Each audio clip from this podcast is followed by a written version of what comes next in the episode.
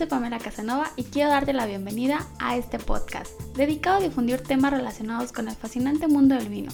Estoy aquí para guiarte de forma sencilla y entre amigos. Atrévete a preguntar todas las dudas que tengas al respecto, aun cuando creas que son tontas, no lo son.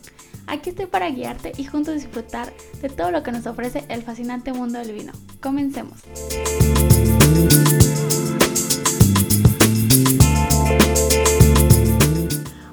Bienvenidos al podcast. El día de hoy les voy a platicar sobre de dónde se obtiene el corcho.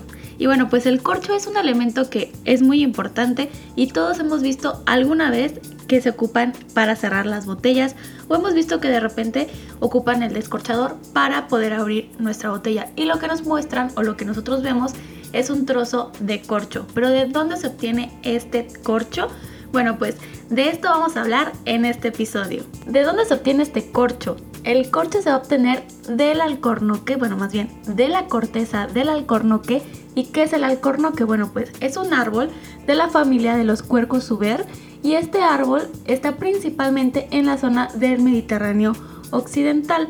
Este más o menos va a estar expandido en la parte de Europa, también en el norte de África y en algunas regiones de España, Portugal, Argelia, Marruecos, Francia, Italia y Túnez. La corteza es gruesa y rugosa y con el tiempo llega a tener un grosor considerable y se pueden recolectar y a medida que va creciendo el alcornoque se va engrosando su tallo y esto va a ir acumulando hacia el exterior de la madera células muertas y huecas, lo cual después será nuestro corcho. El alcornoque tiene la propiedad de irse regenerando, permitiéndole generar capas y capas para después ser extraídas sin perjudicar al árbol. Los árboles van a tener una vida aproximadamente de entre 150 hasta los 250 años.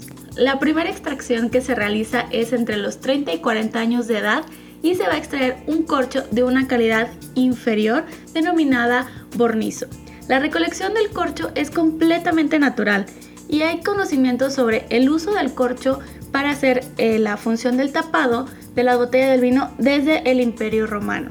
El corcho va a tener ciertas características únicas, los cuales lo vuelven resistente, ligero, aislante, térmico, impermeable y también es hipoalergénico, natural, renovable y biodegradable. Y para obtener el corcho no es necesario hacer una tala completa del árbol, ya que de la corteza se va a extraer el alcornoque y como les mencioné, es un periodo entre 9 y 10 años el cual se necesita para realizar una saca o la pela de esta parte de la corteza del árbol y así le dé tiempo perfecto al árbol para ir regenerando su corteza. Generalmente la tala de esta corteza del alcornoque se realiza durante el verano, ya que es cuando el árbol se va a encontrar en una plena actividad vegetativa y es así cuando le permite regenerarse por completo. Ya que el corcho es un producto natural que se obtiene de la corteza del árbol, este está propenso a desarrollar ciertos compuestos químicos conocidos como el TCA. El corcho reacciona con el vino embotellado y este da como resultado un sabor y un olor a humedad y a hongos. El TCA podría estar presente en el árbol durante la etapa del crecimiento y se puede originar a partir de un corcho sin refinar o mal guardado antes de ser procesado, o bien puede ingresar a limpiar el corcho con soluciones cloradas.